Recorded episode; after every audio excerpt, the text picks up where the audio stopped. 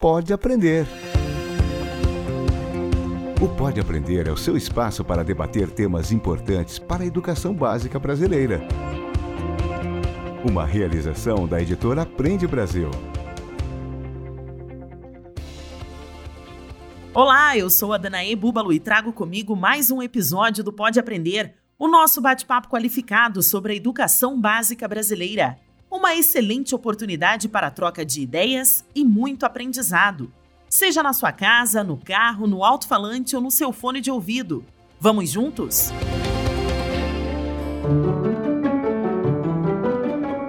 A gente brinca que a gente tem uma escola do século XVIII que está ensinando do jeitinho mais ou menos do século XX para alunos do século XXI. Né? Então está ficando cada vez mais difícil casar a necessidade que as pessoas têm com aquilo que a escola está oferecendo. Um grande problema hoje é a ideia de que nós temos que aprender tudo o tempo todo e aí a gente vai ver pelo viés aí da neurociência que a coisa não funciona assim, né? Ser multifuncional o tempo todo não é necessariamente uma coisa boa para o processo de aprendizagem. Livro aberto.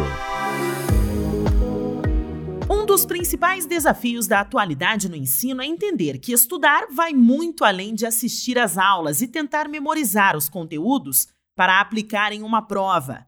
De maneira autônoma, o aluno deve saber não só o que, mas principalmente como estudar. Neste episódio do Pode Aprender, vamos trazer dicas baseadas na ciência sobre as melhores formas de estudar para reter o conhecimento e assim levá-lo para a vida. Os convidados de hoje falam sobre como o estudante pode assumir um papel de protagonista nos seus estudos. Vamos conhecer um pouco sobre o funcionamento do nosso cérebro ao adquirir o aprendizado. Então se prepare para suas anotações, porque é hora de se aprofundar no assunto. Pega a caneta Participam do nosso bate-papo de hoje o professor Júlio Luckman, filósofo e historiador, especialista em psicopedagogia, neurociência e emoção. O Júlio é mestre em educação e doutorando em emoção e cognição. Ele atua como palestrante, escritor e psicopedagogo e mantém um programa de aprendizagem chamado Aprender a Aprender. Então, Júlio, muito obrigada por aceitar o nosso convite e seja muito bem-vindo ao Pode Aprender. É um prazer, uma honra me conectar às mentes de outras pessoas, porque a partir do momento que a gente leva conhecimento, o mundo se transforma e tudo fica melhor. É um prazer. E a nossa segunda convidada é a Ana Lopes, doutora em ciência da computação e autora do livro Histórias de Aprendizagem. Ela mantém o programa Mais Aprendizagem para ajudar estudantes a redescobrir o prazer em aprender por meio da ciência cognitiva, neurociência e pedagogia. Ana, seja muito bem-vinda também ao Pode Aprender e obrigada por aceitar o nosso convite. Muito obrigada a vocês pelo convite. Eu gosto muito de, de trabalhar com esse público de professores, porque como eu ensino métodos de estudo, eu entendo que eu alcanço muito mais gente quando eu alcanço um professor que vai passar isso para frente. Então, estou muito feliz de estar aqui. Então, para a gente começar o nosso bate-papo, Juliana, acho que a gente pode começar a desmitificar essa questão dos erros, né, sobre as maneiras de estudar. Existem esses erros que precisam ser derrubados pelos estudantes e até mesmo pelos professores? Acho que a gente pode começar pela Ana. Nossa, existem muitos erros. Na verdade, a gente tem hoje, a gente brinca que a gente tem uma escola do século XVIII que está ensinando do jeitinho mais ou menos do século XX para alunos do século XXI. Né? Então está ficando cada vez mais difícil casar a necessidade que as pessoas têm de informação e de formação com aquilo que a escola está oferecendo. Né? Então, a gente herda muitos, muitos erros do ensino tradicional, do nosso período de escolarização. E, Júlio, quais seriam esses erros, então, e como mudar isso dentro de sala de aula? Um dos primeiros erros que a gente precisa tirar assim, um pouco da mente das pessoas é que aprender é uma coisa fácil de fazer e a gente tem que o tempo todo fazer isso com base na ideia de prazer, né? A gente despreza o potencial que a própria dor, o próprio, a própria autoestima que a pessoa vai desenvolvendo ao vencer algumas dessas barreiras tem sobre o processo de aprendizagem. Eu comparo sempre esse processo à corda de um violão, né? Quando você bate a corda de um violão para fazer o som, ela vai ter que ir para cima e para baixo. e o ir para baixo é a frustração e ir para cima é a autoestima. Então, quanto mais alto a gente consegue atingir ambos os lados, mais a gente cresce, mais a gente se desenvolve. A segunda questão assim que eu vejo que é um grande problema hoje é a ideia de que nós temos que aprender tudo o tempo todo, com vários estímulos todos ao mesmo tempo, e aí a gente vai ver pelo viés aí da neurociência e todas as áreas do conhecimento que estudam a aprendizagem, que a coisa não funciona assim, né?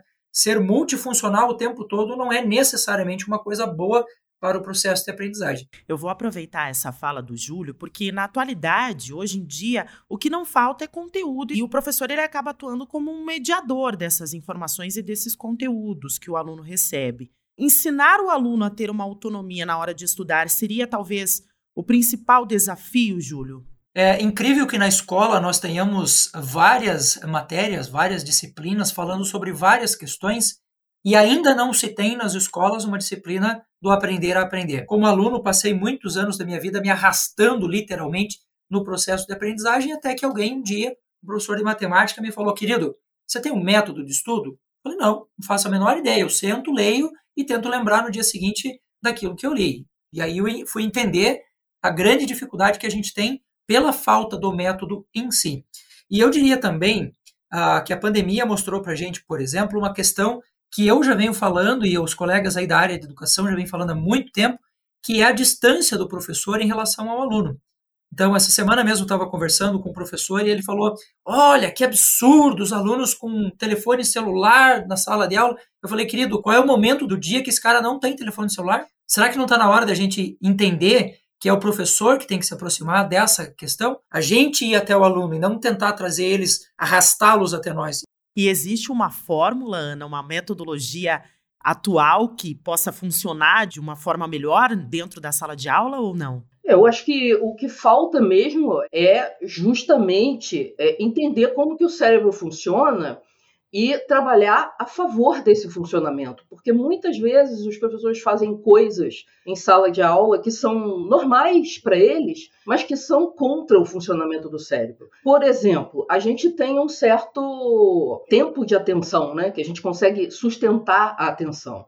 E aí chega um professor, tem uma aula dupla lá, e ele fica uma hora e quarenta falando informações novas na cabeça do aluno com muito pouca interação. Isso é uma coisa corriqueira em aulas expositivas e, na verdade, boa parte desse conteúdo acaba se perdendo porque o aluno não tem condições de sustentar a atenção por tanto tempo. E eu acho que é válido, então, a gente saber as dicas da Ana e do Júlio. Quais são as práticas que podem ajudar os estudantes a entenderem como que funciona o nosso cérebro na hora de reter esse conhecimento dentro da sala de aula. Dá para a gente começar pela Ana. Bom, eu vou começar com uma dica que eu acho que ela é fundamental, que é criar o hábito de leitura. Porque pesquisas até bastante recentes mostrando que a leitura ela altera o cérebro, ela funciona como uma espécie de musculação do cérebro. E essa musculação atua justamente nas áreas mais nobres, que envolvem raciocínio, que envolvem a formação e a consolidação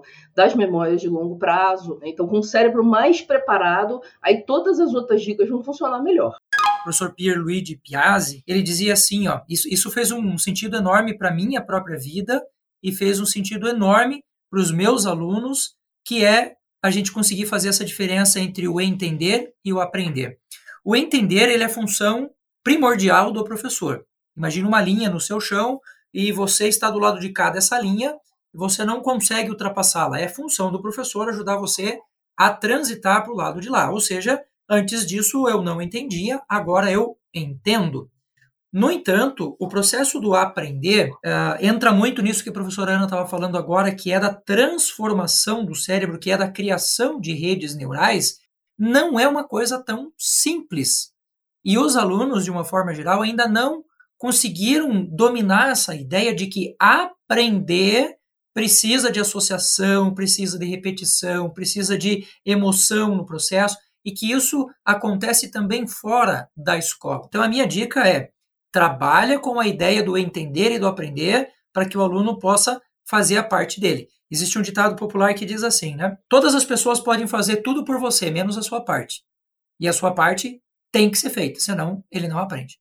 Tem uma percepção de que nesse sistema cada vez mais conteudista, né, porque a gente está evoluindo muito o conhecimento humano e as escolas ficam tentando incorporar tudo que aparece e a gente tem currículos muito inchados. Com isso, a gente gasta cada vez mais tempo em aulas expositivas, que, por sua vez, são muito mal aproveitadas pelos alunos, porque os alunos têm uma atitude muito passiva na aula. Então, para você conseguir esse entender, que é o primeiro passo da aprendizagem, você não pode ficar passivo em sala de aula. Até porque, se você tem ali cinco, seis, às vezes até mais horas de aula por dia, e você fica passivo e aproveita muito pouco daquilo, você vai ter que gastar um outro tempo para voltar e ver se você entendeu mesmo, e aí depois começar o processo de consolidação. A minha dica é você se tornar mais ativo. Uma forma simples de você fazer isso é você se propor a, em aula, fazer anotações super resumidas. Só o fato de você se propor fazer uma anotação muito resumida, só com o essencial, vai obrigar você a entender e também a pensar sobre o que você está aprendendo para poder selecionar o que vai e o que não vai ser resumido. E aí eu vou roubar a referência do Júlio, que é o professor Pierre, que ele gostava muito de dizer assim: aula dada é aula estudada hoje. A gente sabe que os primeiros momentos, as primeiras horas depois que você teve contato com uma informação, você esquece muito rápido. Então, você precisa, num período máximo aí de 24 horas após a aula, fazer uma revisão. Você fica mais ativo, entende melhor a aula e já produz um material que vai te permitir passar para a próxima etapa, que seria justamente a etapa de consolidação desse conhecimento. Uma dica que eu acho muito interessante é falar sobre a questão da aprendizagem.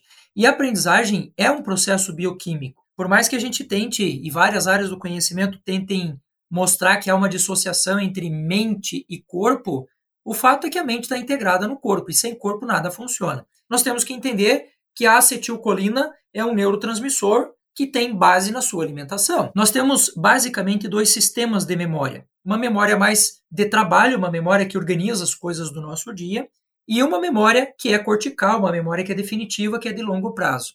Para as coisas passarem da sua memória de trabalho para sua memória definitiva, não tem como, não existe outra forma senão pelo sono. E infelizmente hoje as pessoas estão dormindo muito mal, porque nós confundimos a ideia de sono com quantidade, e não é quantidade que interessa. O nosso corpo biológico inserido num contexto biológico, ele responde ainda a estímulos que, que foram programados há milhares de anos atrás. Por exemplo, a ideia da, da noradrenalina, da acetilcolina, da melatonina, que é super importante, né?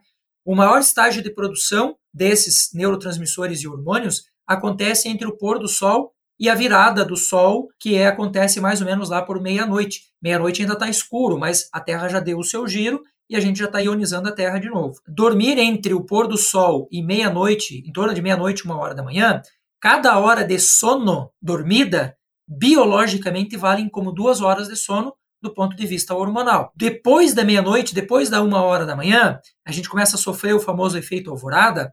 Cada hora de sono valem incríveis 20 minutos biológicos de sono. Então, dica importante: cuide do seu sono que ele cuida de você. A minha próxima dica vai ser sobre você buscar aprender sobre como funciona o seu cérebro. Porque aquilo que você acredita sobre você, sobre a sua capacidade de aprender e tal, acaba se tornando uma profecia autorrealizável. Então, por exemplo, antigamente acreditava-se que o cérebro da criança se desenvolvia até uma certa idade e que o cérebro adulto ele não crescia mais. Hoje em dia a gente sabe que não é verdade. Realmente existe uma faixa ali até os 25 anos, que é quando é concluída a formação do cérebro adulto, mas depois disso você tem ainda áreas importantes, que são justamente as áreas ligadas à aprendizagem e memória, que continuam gerando novas conexões e às vezes até novos neurônios. Só que quem foi criado ouvindo que o cérebro adulto não, não cresce mais, ele não tem mais como se expandir, tem uma grande resistência, por exemplo, em voltar a estudar. Uma pessoa de meia idade que chega, não teve oportunidade de estudar e agora quer retomar os estudos, alguma coisa assim, ela resiste muito porque ela coloca na cabeça dela que ela não tem mais idade para isso, que ela está velha para isso, quando na verdade não. A gente tem a capacidade de aprender mantida, principalmente se você tem o tal do hábito de leitura, tem mantém o seu cérebro ativo, ela vai se mantendo. O cérebro é o órgão que menos envelhece. Então, é importante você entender como que funciona esse seu cérebro nos vários aspectos, como que a memória funciona, como que eu posso aproveitar melhor a minha leitura, por que que eu leio um pouquinho mais rápido, melhora a minha concentração, porque aí você começa a compreender e até criar estratégias para aproveitar melhor o seu tempo de estudo. A gente precisa entender que a nossa, o nosso processo emocional ele tem uma participação muito grande na aprendizagem e é importantíssimo que os alunos façam também a programação do seu tempo psicológico, que é a capacidade que a gente tem de perceber esse tempo e de valorar este tempo. Um exemplo clássico disso no processo de aprendizagem. O sujeito adora matemática, mas ele odeia história. Então, o que, que vai acontecendo na vida prática do, do, do, sujeito? Ele vai ficando cada vez melhor em matemática e cada vez mais distante de história. Porque às vezes ele vai para a aula de história pensando: ah, meu Deus, vou passar uma hora aqui escutando esse cara. Se o aluno consegue entender o que eu chamo de presencialismo, né? O presencialismo não é estar de corpo presente em alguma coisa, mas estar 100% ali, corpo e mente. Então, o tempo histórico, o planejamento de tempo cronológico é importante, mas o tempo psicológico também. Olha, vou passar aqui uma hora e vai ser a melhor hora da minha vida. Eu vou entrar nesse negócio e vou entrar de cabeça. E não é assim que acontece na maior parte das vezes. Então, trabalhe um pouco essa coisa do tempo psicológico, professor, que você vai ver que faz uma diferença muito grande. A minha próxima dica, na verdade, é uma continuação da anterior, que eu falei de você entender o funcionamento do seu cérebro. Um, um, exemplo assim que eu acho clássico, né, que com esse ensino tradicional que eu já comentei antes, que é bastante inchado, apesar de ser conteudista de valorizar muito o conteúdo, em praticamente nenhum momento a escola para para ensinar esse aluno como memorizar. E aí o aluno passa a querer memorizar sempre por o que eu chamo de força bruta, que é repetir, repetir, repetir. E isso é extremamente ineficiente. Além de entrar um pouco na questão do psicológico, porque é muito chato você repetir a mesma coisa. A gente precisa ensinar para esse aluno coisas básicas do funcionamento da memória. Por exemplo, saber que a gente só memoriza por associação. Não existe outra forma de você construir memória. Você só vai conseguir compreender um assunto quando você consegue associar essa informação nova com alguma coisa que você já entende. E para conteúdos mais gerais, você tem uma enorme gama de métodos de memorização que vão desde coisas muito simples, como o agrupamento de informações, até técnicas mais avançadas, poderosas e que às vezes as pessoas não dão muita bola, como por exemplo o Palácio da Memória. O Palácio da Memória, ele usa os melhores recursos que você tem da sua memória, que é memória visual, memória espacial, e você consegue memorizar quantidades monstruosas de informação com aquilo. Eu tenho trabalhado bastante com os meus alunos, tem dado um impacto muito interessante na aprendizagem, a capacidade que as pessoas têm de desenvolver uma atenção concentrada naquilo que eles estão fazendo. Só para se ter uma ideia, em termos de funcionamento do cérebro, nós precisamos de hormônios e neurotransmissores que ajudem a gente a conseguir a aprendizagem. E um deles é a noradrenalina, que nos permite ter capacidade de foco. E quem produz a noradrenalina é uma estrutura do nosso cérebro chamada locus ceruleus, ou cerúleus, se quiser. E esse locus é como músculo, né? O que a professora falou agora. Se você não fortalecer esse músculo, você não vai produzir, não vai chegar naquilo que você realmente precisa. Por isso que eu chamo de aprendizagem de alta performance, a capacidade que as pessoas têm de estudar menos com mais qualidade retendo mais. E uma das coisas que eu ensino para os alunos é que para que o teu locus ceruleus consiga produzir noradrenalina suficiente para que você tenha atenção concentrada, você precisa de no mínimo 20 minutos de trabalho. Imagina que você tem o teu celular em cima da mesa o tempo todo. Ele está te chamando a atenção para uma mensagem nova que apareceu, ah, uma distração nova. Você está quebrando esse processo o tempo todo. E a gente fica fadigado muito antes do que o cérebro tem de capacidade para levar você em termos de aprendizagem. Durante alguns anos, começou aí uma onda de que as crianças só iam aprender se tudo fosse divertido. Na verdade, não é diversão que vai fazer você aprender. Tem muito trabalho duro aí, como o Júlio falou, inclusive, no início aqui do podcast. Mas o segredo para você não ficar travado com raiva do que você está fazendo é você procurar se engajar. E como é que você se engaja com o assunto? Mesmo que seja um assunto que de repente não é o teu assunto do coração, né, a tua matéria do coração. Você tem que fazer perguntas, porque as perguntas aumentam a sua curiosidade. Então você vai procurar naturalmente a informação sem que alguém esteja te obrigando a isso. Outra coisa que engaja muito é você não opinar para os outros, né? Ficar interrompendo a aula para dar a sua opinião, professor não concorda com isso, eu concordo com aquilo. Mas você, de tempos em tempos, entender algum tema principal e tentar pensar qual é a sua opinião, como você se sente em relação àquilo. Por que opinar é importante? Porque a gente faz uma associação emocional. Então, quando a gente consegue juntar a emoção de concordar ou não concordar, gostar ou não gostar, a gente aprende melhor. Por último, uma técnica clássica que todo professor com certeza conhece é explicar para alguém. Porque quando você vai explicar para alguém, você se mobiliza mais e você vai descobrir nas primeiras tentativas que tem algumas coisas que você não aprendeu tão bem quanto você imaginava. Você vai adquirir mais precisão e mais profundidade naquele conteúdo. Eu acho que vai um pouco nessa linha do que a professora Ana está é, tá falando agora também, e a gente encontra num livro de um neurocientista é, inglês chamado Dan Burnett, chamado O Cérebro que Não Sabia de Nada. Ele fala exatamente do processo de ancoragem cognitiva, né? A âncora é aquilo que prende conhecimento em algum lugar. E ele explica nesse livro que quando a gente ouve um professor fazer uma explicação, a gente usa em média quatro áreas do nosso cérebro para ancorar isso. Quando eu repito o que o professor me disse, eu uso cerca de oito áreas, ou seja, eu dobro a capacidade que eu tenho de ancorar. Agora, à medida que eu explico para alguém com intencionalidade, quando eu coloco realmente uma intenção no processo, ou eu escrevo, por exemplo, eu atinjo 40 áreas do cérebro. E o exemplo que eu dou é um exemplo que eu faço na minha prática até hoje como professor. Eu não aplico prova na, na, na escola que eu elaborei, porque eu entendo que à medida que um aluno me ajuda a compor a prova, que ele me ajuda a construir uma avaliação, ele também estará engajado no processo de entender por que, que ele está fazendo aquilo. Então, hoje eu oriento, por exemplo, em escolas que eu tenho mais de uma turma, né? Eu ensino qual que é a lógica que eu quero da avaliação e uma turma faz a avaliação para outra. E o processo, o engajamento dos alunos em fazer a avaliação para a turma do, do que está do lado é uma coisa incrível. E o que, que eu estou buscando ali? Ele vai estar tá me mostrando o que ele sabe e o que ele não sabe. Pergunta clássica, né? Quantas vezes na vida você ajudou um professor seu a preparar uma aula ou a preparar uma avaliação? Eu aposto meus dois dentes da frente que a maior parte, mais de 90%, vai responder que nunca participou. Então, criar o engajamento, criar a ancoragem cognitiva, isso vai fazer uma diferença enorme. E eu posso dizer isso não só porque eu li em livros, mas porque eu faço isso no meu dia a dia para se inspirar.